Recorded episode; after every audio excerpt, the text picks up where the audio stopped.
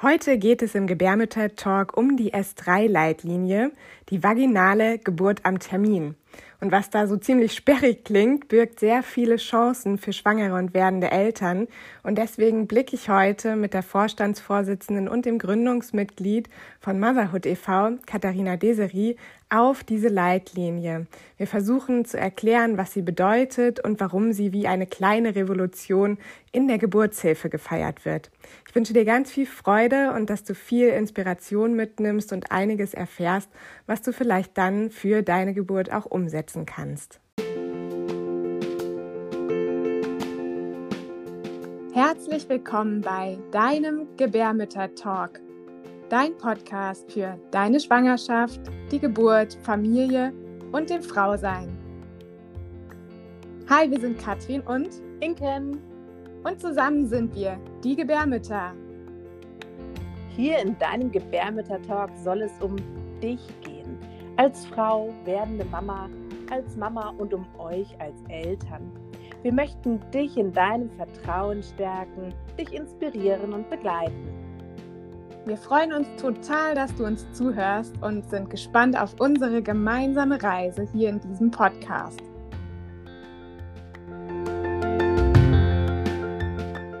Ja, wie schön, dass es heute endlich klappt mit uns beiden, liebe Katharina. Ich habe dich heute als mein Gast im Podcast eingeladen, weil wir heute über ein ganz wichtiges Thema sprechen wollen, und zwar über die S3-Leitlinie, die vaginale Geburt am Termin. Und wir wollen uns da heute so ein bisschen reinfinden. Du darfst ganz viel erzählen, aber erstmal wollen wir natürlich wissen, wer du eigentlich bist. Deswegen darfst du dich einmal kurz vorstellen. Ja, hallo, mein Name ist äh, Katharina Deseri. Ich bin Vorstandsmitglied und auch Gründungsmitglied der Bundeselterninitiative Motherhood. Ich freue mich auch sehr, dass das jetzt endlich geklappt hat und dass wir uns unterhalten über dieses ganz wichtige Thema als ich so recherchiert habe, wir arbeiten ja auch ganz viel mit der S3-Leitlinie, aber natürlich habe ich mich auch ganz viel darüber informiert. Und damals, als die rauskam, ist jetzt noch nicht ganz so lange her, da wurde das ja fast schon wie so eine Art kleine Revolution gefeiert. Warum ist das denn so? Warum ist es so eine bahnbrechende Leitlinie gewesen oder ist sie auch noch? Es ist nicht nur eine kleine Revolution, sondern aus unserer Sicht sogar eine, eine große, also einfach eine große Sache, eine ganz, ganz äh, eine große Revolution, könnte man durchaus auch sagen, aus verschiedenen Gründen, auf die wir ja noch zu sprechen kommen. Und die ist herausgekommen, die Leitlinie äh, Ende, also Ende Dezember 2020 und veröffentlicht worden. Dann im Januar 2021 äh, ist sie im Prinzip zugänglich ähm, für, für alle. Also man kann, äh, sich, kann sich jeder auf dieser Webseite der AWMF, also der Gesellschaft, die äh, sich darum kümmert, dass solche Leitlinien ähm, äh, stattfinden, die das organisieren, kann man, kann man die sich anschauen. Und die ist deswegen so bahnbrechend, weil sie so konkret ist und auch so verständlich durchaus auch für für, ja, für die, die es eben betrifft, und zwar eben für die Schwangeren und ihre Familien. Ähm, das so ganz äh, allgemein. Bahnbrechend ist sie, weil sie, ähm, also weil Hebammen, die Hebammengesellschaft und die gynäkologische Fachgesellschaft als federführend gemeinsam mit anderen ähm, Vertreterinnen von Berufsgruppen diese Leitlinie entwickelt haben und es geht eben darum, um die ähm, vaginale Geburt am Termin. Der, der, der Titel ist ein bisschen sperrig, aber damit soll eigentlich äh, gezeigt werden, es geht halt nicht um wirklich von vornherein feststehende Risikoschwangerschaften. Es geht nicht um äh, Zwillingsgeburten äh, oder um Frühchen halt. Ne? Also das ist so, deswegen heißt das so sperrig. Und ähm, das für, für uns und für mich persönlich ist einfach das wirklich bahnbrechende, also ganz, aus ganz vielen Gründen, aber hauptsächlich deswegen, weil die Frau wirklich in den Mittelpunkt gestellt wird. Wir haben es jetzt schriftlich sozusagen, dass das Wohlbefinden, das Wohlergehen der Frau zentral ist für das, ich sage jetzt mal ein Gänsefüßchen, Gelingen einer Geburt. Ähm, und das wird auch an ganz vielen Stellen in dieser Leitlinie immer wieder betont. Ähm, die Frau muss mit einbezogen werden, äh, die Frau muss gut aufgeklärt werden, die Frau muss gefragt werden. Äh, und das ist für mich äh, wirklich das absolut Bahnbrechende. Ja, wunderbar. Und du hast ja auch schon gesagt, ähm, dass da sehr viele mit am Tisch saßen sozusagen. Das gab es ja in der Form auch noch nie. Auch Motherhood e.V. war ja. eben dabei, ihr wart da vertreten. Das ist ja auch schon eine ganz besondere Sache einfach, dass man sich zu diesem Thema an diesem Tisch mit diesen vielen Menschen zusammengesetzt hat und diese Leitlinie wirklich entwickelt hat, die, wie du ja sagtest, wirklich ja, handfeste Sachen in die Hand gibt, die eben das Wohl der Frau während der Geburt stärken, unterstützen und auch, mhm. ja, Geburt wieder ganz anders bewerten sozusagen. Ja, und vor allen Dingen auch, äh, es steht, also das jetzt nicht als Empfehlung, sondern äh, auch in der Einleitung steht explizit drin, dass das, wie eine Frau ähm, eine Geburt erlebt, auch Auswirkungen auf ähm, ihr Leben hat und auch auf das Leben der Familie. Also wie, wie Hebammen, wie, wie GynäkologInnen ähm, sich der Frau gegenüber verhalten, was sie ihr ermöglichen, hat eine Relevanz. Und äh, das ist eben der, der, das, der große Punkt an dieser Leitlinie. Und äh, er schafft eben auch, oder die Leitlinie schafft eben auch, ähm, gibt den, die pusht die Frauen deswegen. Also sie können sich wirklich darauf berufen. Und deswegen ist sie so wichtig. Ja, du hast ja auch gesagt, sie ist für jeden zugänglich. Also alles, was wir jetzt auch hier im Gespräch erörtern, das können alle nachlesen. Und ja. das ist auch das Tolle daran, dass es wirklich nachvollziehbar ist. Mhm. Vielleicht kann ich da gerade noch mal kurz was zu sagen. Also die Leitlinie ist ja, die, die ist, also die Kurzfassung ist, glaube ich, über 150 Seiten lang, die Langfassung noch mal 200, über, deutlich über 200 Seiten. Und äh, es ist auch nicht alles für, für uns äh, Frauen ähm, verstehbar, weil es gibt ja auch durchaus auch medizinische äh, Zusammenhänge, die da erklärt werden. Aber man kann sich halt schon raussuchen, was ist denn jetzt da für mich? Äh, ähm, was interessiert mich denn jetzt besonders? Was habe ich, welche Fragen habe ich im Rahmen meiner Geburtsvorbereitung denn, äh, haben sich ergeben, welche Fragen? Und dann kann man gezielt eben auch danach suchen.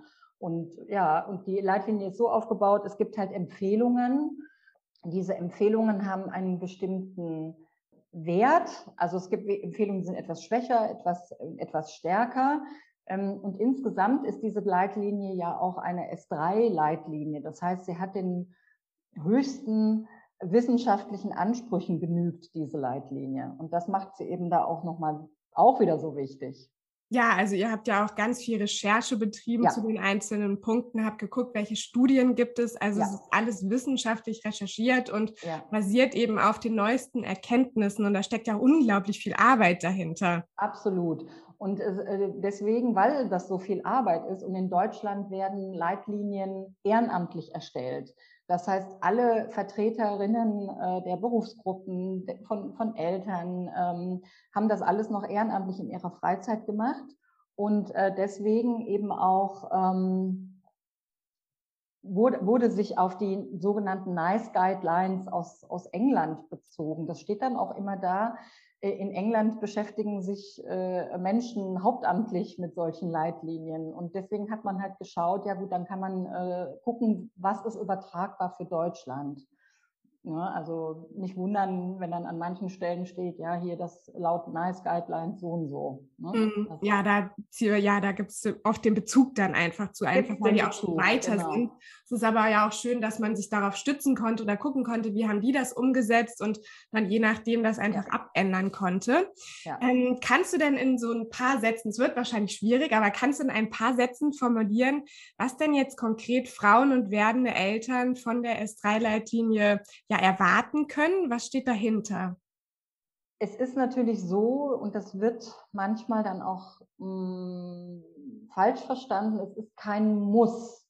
Also die, die Leitlinien, äh, die, die Empfehlungen, das sind Empfehlungen tatsächlich.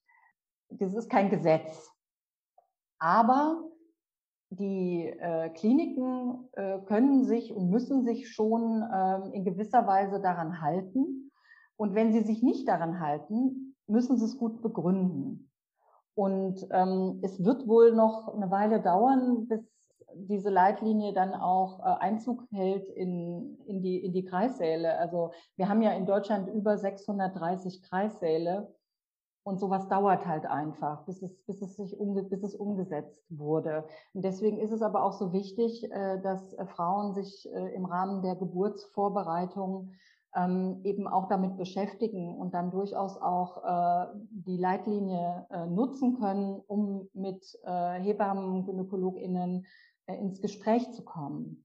Ja. ja dass sie auch verstehen, ähm, warum jetzt vielleicht manches so oder so gemacht wird und immer wieder eben darauf äh, hinweisen, ja, ich möchte aber in die Entscheidungen mit einbezogen werden. Ja, und das ist, glaube ich, wirklich eine wichtige Grundvoraussetzung. Und das klang ja auch schon so ein bisschen an bei dir. Das Thema Kommunikation ist ja jetzt wahrscheinlich durch die S3-Leitlinie auch nochmal eine ganz andere geworden. Eben wie du auch sagtest, dass die Frauen mit einbezogen werden in ähm, gewisse Entscheidungen, die während der Geburt eben anstehen.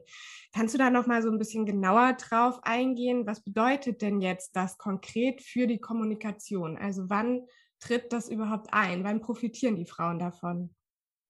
Also in der Leitlinie gibt es äh, relativ am Anfang diesen Bereich der, der Beratung, der Aufklärung. Und da ist ganz genau äh, aufgeführt, äh, was das jetzt bedeutet. Also ähm, es steht eine, also steht ein medizinischer Eingriff an, wie zum Beispiel das äh, sehr gerne gemachte Aufnahme-CTG. Ja, also die Frau kommt mit Wehen in, in den Kreissaal und dann wird es jetzt pauschal so gemacht, äh, leg dich hin und wir machen jetzt, schreiben jetzt ein CTG. Das ist jetzt in der Leitlinie halt äh, auf, im Prinzip aufgebrochen, dass dieses sogenannte Aufnahme-CTG nicht zwangsläufig passieren muss. Oder auch der Zugang, der äh, gerne gelebt, gelegt wird, sobald die Frau in den Kreissaal kommt. Und interessant ist übrigens, dass äh, in der ganzen Leitlinie gar nicht steht, äh, äh, ein Zugang muss gelegt werden oder sollte nicht gelegt werden. Das heißt, es ist auch interessant, was halt nicht drin steht. Das heißt, dann kann, kann die Frau schon erwarten, dass ihr genau erklärt wird, warum ist denn jetzt für mich dieser, äh, dieser, dieses CTG oder auch der Zugang notwendig muss also umfassend aufgeklärt werden. Das muss sehr gut dokumentiert werden, auch was ich selber als Schwangere davon halte. Aber es ist schon ganz wichtig, das sagt ja auch die Leitlinie einfach, dass mehr aufgeklärt werden sollte. Eigentlich. Muss eigentlich. Muss. Ja. Weil wir haben ja nicht nur die Leitlinie, wir haben ja auch das Patientenre Patienten, also Patientinnenrechtegesetz, was ganz klar sagt, keine Intervention, also kein medizinischer Eingriff ohne Aufklärung und vor allen Dingen auch ohne keiner, keinen Eingriff ohne Zustimmung der Frau. Und dann ähm, ähm, erheben viele immer den, den Finger und sagen, äh, Moment mal, also äh, Zustimmung ist ja eigentlich gar nicht möglich in so einer Situation. Doch, in den meisten Fällen nämlich schon. Also die, die, äh, die wenigsten Frauen äh, können nicht mehr darüber entscheiden, was jetzt gerade passiert, weil sie vielleicht extrem äh, so extreme Schmerzen haben, dass sie gar nicht entscheiden können. Also die meisten Frauen wollen das auch. Das ist auch das, was wir zurückgespiegelt bekommen, ganz viel. Die wollen einbezogen werden. Ja, und ich glaube, da verändert sich dann ganz viel, was auch das Empfinden für die Frau halt ausmacht. Nur ist ja. es natürlich so, dass äh, diese, dieses, dieser, dieser Umgang ähm, sehr, viel, sehr personalintensiv ist, sehr zeitintensiv ist. Aber auch da bietet die Leitlinie ähm, die Möglichkeit zu gucken, äh, ja, wie können wir es denn jetzt, äh, trotz dass, die, dass wir knappe Ressourcen haben, also Personalmangel zum Beispiel, wie können wir dann trotzdem äh, mit der Frau ins Gespräch gehen? Also es braucht nicht immer die äh, halbstündige ähm, Diskussion, sondern wie kann man das eben auch schnell äh, lösen. Es ist ja auch so, dass zum Beispiel, das hat mich total berührt, eine Definition auch verändert wurde. Also wann fängt überhaupt Geburt an? Und da steht ja auch in der Leitlinie drinne, wenn der Muttermund geöffnet ist zwischen vier und sechs Zentimeter, dann hat die Geburt sozusagen begonnen. Und dadurch ermöglicht ja eine längere Dauer der Geburt. Also wenn mhm. Frauen dann erst in den Kreißsaal aufgenommen werden, wenn sie eben schon so eröffnet sind, ja. dann bedeutet das ja auch, sie haben nach hinten raus dann wieder mehr Zeit. Was sind denn da die Vorteile dahinter? Also ich habe ja schon so ein bisschen gesagt, ähm, die Geburt hat dann mehr Spielraum, aber vielleicht kannst du da noch was zu sagen, was jetzt genau da ähm, der Vorteil von dieser Definition einfach ist. Es ermöglicht im Prinzip äh, dem Personal viel individueller äh, auf die Frau zu schauen. Es steht auch immer äh, in der Leitlinie drin als Empfehlung, worauf man halt noch so achten muss, auf welche äh, medizinischen äh, Parameter man noch achten muss. Und wenn eine Geburt halt länger dauert oder wenn es einfach mehrere Stunden in An Anspruch nimmt, ähm, dann zu gucken, wenn es der Frau trotzdem gut geht, wenn es dem Kind gut geht, äh, dass man dann einfach auch warten kann. Also das ist, äh, das ist der große Vorteil, dass man nicht so auf die Zentimeter guckt. Also ich meine, das macht man eigentlich, äh, auch hat man schon vorher eigentlich nicht mehr machen sollen, aber es passiert halt dann doch, dass man äh, immer noch auf die, auf, auf die ähm, Öffnung des Muttermundes so sehr schaut. Ne? Und das äh, ermöglicht einfach äh, allen äh, da etwas entspannter mit umzugehen. Ja, das ist schön. Dass dann Und es gibt auch, äh, ganz interessant, es gibt auch diese zwei, also das eine, ähm, möchte man jetzt abwarten oder möchte man jetzt sofort handeln, dass man auch das mit den Frauen besprechen muss. Was mhm. wünscht sich die Frau oder was, was, womit fühlt sich die Frau gerade gut? Ja, und da sind wir ja auch wieder bei der Kommunikation. Wenn das halt kommuniziert wird, ne, dann hat man ja wieder die Wahlmöglichkeit sozusagen. Ja. Und das macht ja letzten Endes wahrscheinlich schon dieses Gefühl aus, wie eine Geburt dann auch ähm, erlebt wird, sozusagen. Habe ich eine Wahl gehabt? Konnte ich für mich selbstbestimmt entscheiden oder ist mhm. das für mich in irgendeiner Weise entschieden worden und ich konnte eigentlich, ja. habe mich ausgeliefert gefühlt, sozusagen. Genau, mhm. das beschreiben ja auch viele Frauen, dieses Ausgeliefertsein, dass das äh, wirklich schwierig ist. Und ich meine, man, man muss natürlich davon ausgehen, ähm, man muss ja erst, man, also als Schwangere oder Gebärende, dann hat man ja einfach erstmal das Vertrauen in die, in das, was in der Klinik abläuft. Und das äh, ist ja auch gut so. Ja, man sollte jetzt die Leitlinie nicht verstehen als, äh, äh dass es, ähm, da, dass es da zu einer, zu einer Spaltung kommt zwischen dem, was die Hebamme möchte und dem, was die Frau möchte. darum geht es nicht. Äh, aber es geht darum, allen irgendwie mehr Handlungsoptionen aufzuzeigen. Ja, und auch als dieses Team agieren zu können. Ja, ne? unbedingt. Hebamme und Frau und auch Geburtsbegleitung, wer auch immer noch dabei ist, dass die halt als ein Team fungieren und eben nicht diese Aufspaltung, ja. dieses wie so eine Art Feindbild oder sowas entsteht. Ja, Darum geht es ja genau nicht. Das soll auch, genau, das ist nicht Ziel. Mhm. Genau.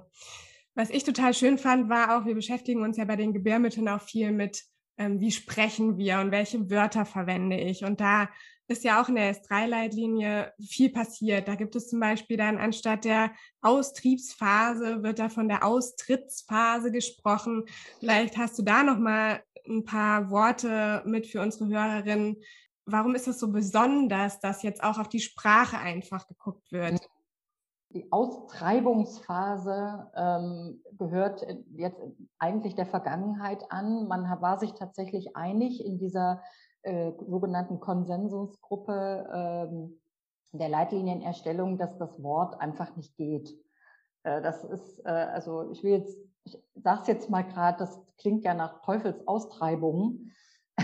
Und äh, äh, man brauchte also ein Wort, äh, äh, was, äh, was auch mit A anfängt, weil es im, im klinischen Alltag halt AP heißt, Ausphase. Und dann ist man jetzt auf Austritts Phase gekommen, damit man nicht irgendwie alles ändern muss, jetzt von AP in irgendeine andere äh, Abkürzung. Ähm, das ist so ganz prägnant äh, wichtig, äh, die Veränderung. Und natürlich dann auch die, das Wort Frau zentriert, was ich auch schon öfter erwähnt habe. Schwarz auf Weiß da steht als Ziel einer, einer Begleitung, frauzentrierte Begleitung oder, und was ich vorhin auch schon erwähnt habe, ist das Wohlbefinden, das Wohlergehen äh, der Frau, dass das eben eine Rolle spielt. Mhm. Und ähm, vielleicht apropos ähm, Begrifflichkeiten. Ähm, also äh, man sucht in der Leitlinie vergeblich das, das Wort Christella. Ähm, und jetzt für alle, die es hören, ähm, das ist der Fundusdruck. Und danach kann man dann auch gucken, wie ist das da beschrieben. Also das ist auch also, ja, wichtig. Mhm. Wissen. Okay, ja, dass man das einfach nicht findet, ja. Ja. An, nach was man suchen muss, wenn man genau. wenn es einen Bonding, Bindung, äh, das ist auch so, sind auch wichtige Begriffe. Und natürlich auch äh, die, die 1 zu 1 Betreuung durch eine Hebamme, äh, die ja auch definitiv festgeschrieben äh, wurde. Und zwar auch schwer in Verbindung mit dem, mit dem CTG, also es das heißt ja nicht, dass man jetzt, äh, dass es jetzt kein, keine CTGs mehr geben soll. Und äh, da ist die Leitlinie nah an der Realität, weil Hebammenmangel äh, ist, da weiß ja jeder von. Also diese 1 zu 1 Betreuung, wenn die nicht gegeben ist, dann muss man halt auf das CTG zurückgreifen. Aber nochmal, es steht drin, 1 zu 1 Betreuung ist wichtig und ist relevant. Ja, oh, das würden wir uns ja alle wünschen, oder dass das irgendwann mal in Deutschland umgesetzt werden könnte, dass jede Frau zur Geburt eine feste Betreuung hat. Das ist wirklich ja. das Langzeitziel, was das, vielleicht ja, ja. irgendwann ähm, mal umgesetzt wird. Ja, Exakt. deswegen ja. ist es ja auch eigentlich politisch gesehen eine ganz wichtige Aussagekraft, die dahinter steht, weil natürlich erhöht die S3-Leitlinie da auch den Druck, etwas zu verändern. Genau. Ja, es ist nicht mehr nur ein nice to have, ne? ja, eins zu eins Betreuung wäre ja ganz schön, sondern äh, die eins zu eins Betreuung, ich meine, das wussten wir auch schon vorher und das äh, bestätigen ja auch Studien, ist einfach auch äh, geburtsrelevant, sag ich mal.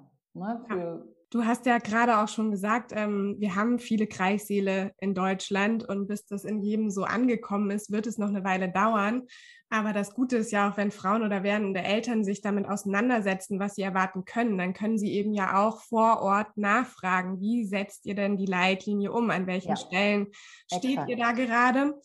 Ja, es ist ja jetzt ein Jahr sozusagen vergangen. Kann man, ist es denn überhaupt schon Zeit, so eine Bilanz ziehen zu können? Das ist ja noch recht frisch sozusagen. Aber hast du da irgendwie ähm, einen Eindruck gewonnen, wie das jetzt in den Kreissälen wirklich angenommen wird und auch umgesetzt wird? Ja, das ist schwierig. Ähm, dazu müssten, müssten, müsste es ja Erhebungen geben und, und das äh, passiert meines Wissens jetzt so noch nicht. Und natürlich ist es auch so, dass äh, viele Kreissäle schon nah an solchen Empfehlungen arbeiten. Also es ist ja nicht so, als ob äh, auch in den Kreissälen nicht versucht würde, eine 1 zu 1 Betreuung zum Beispiel ähm, umzusetzen oder äh, die Frau, dass die Frauen standardmäßig nicht einbezogen werden. Also das wissen wir ja zum Glück, dass das in vielen Kreissälen durchaus äh, auch der Anspruch ist. Ähm, sodass äh, wir jetzt nicht genau sagen können, ähm, 50 Prozent haben es schon, haben sie schon umgesetzt oder haben sich Gedanken gemacht, äh, haben Arbeitsgruppen intern gebildet. Also da kann ich leider keine Auskunft zu geben. Hm, also bleibt es jetzt noch jeder Frau selber überlassen oder ja. den werdenden Eltern vor Ort direkt nachzufragen, sich ja. gut in die S3-Leitlinie einzulesen, zu gucken, ja. was bedeutet es, was habe ich auch für Wünsche und mit diesen Wünschen konkret hinzugehen und nachzufragen. Genau, so sieht's, äh, genau die richtige Vorgehensweise. Ja. Genau. Ja, ähm, genau. Das war eigentlich auch schon jetzt der erste Teil, den wir zusammen besprochen haben. Im zweiten Teil wollen wir jetzt gleich nochmal genauer auf die ganzen, ähm, ja, genau auf die Situation gucken. Da geht es um die 1 zu 1 Betreuung, vaginale Untersuchung. Da steigen wir wirklich nochmal ein bisschen intensiver ins Thema ein. Aber für so einen Einblick, denke ich mal, haben die Frauen oder die Zuhörerinnen und Zuhörer jetzt gewonnen. Mhm. Deswegen mhm. danke dir schon mal für dieses schöne, aufschlussreiche Gespräch. Genau. Und dann, dann nutze ich das dann nutze ich das aber gerade nochmal, mache nicht nur für die S3-Leitlinie, die vaginale Geburt am Termin ein bisschen Werbung, äh, sondern äh, auch für die S3-Leitlinie zum Kaiserschnitt. Ja. Ähm, die gibt es ja auch, die ist schon ein halbes Jahr vorher rausgekommen und auch die bietet schon äh, sehr viele Möglichkeiten, sich sehr gut äh, auf einen möglichen Kaiserschnitt oder auch auf einen geplanten vorzubereiten. Ach schön, magst du da vielleicht wirklich noch mal ein, zwei Sachen sagen, die dir da besonders wichtig sind? Ja, auch da ist halt die Rede davon, äh, dass äh, keine Entscheidung ohne die Frau äh, getroffen werden darf.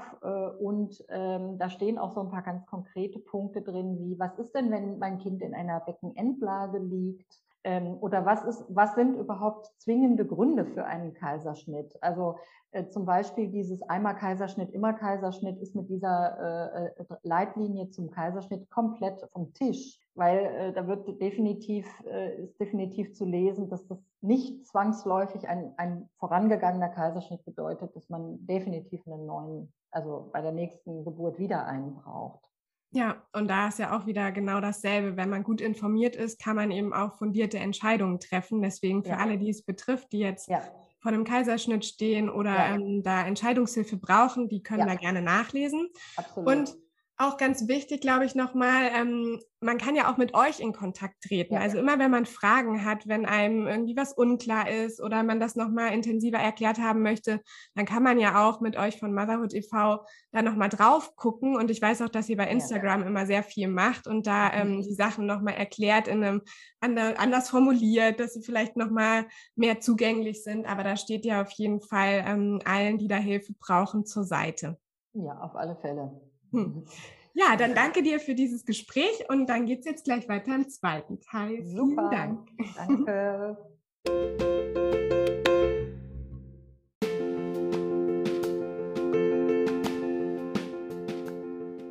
Dir hat der Gebärmütter-Talk gefallen?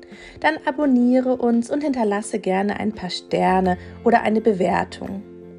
Mehr über uns erfährst du auf gebärmütter.de und auf Instagram ebenfalls Gebärmütter. Wenn du magst, komm auch gerne in unsere Facebook-Gruppen. Die eine heißt Schwanger in Hamburg und die andere Austausch und Support für Schwangere während der Corona-Pandemie. Und kennst du eigentlich schon unseren Online-Kurs zur Vorbereitung der Geburt? Er heißt Deine kosmische Geburt. Dies ist ein Hypnobirthing-Kurs mit Coaching und Kreativität gepaart. Neben über 70 Videos bekommst du ein umfangreiches Workbook und Input von Experten. Zudem erhältst du eine einmonatige Begleitung in Live-Calls in einer Gruppe. Wenn es dich interessiert, findest du mehr Infos ebenfalls auf unserer Website.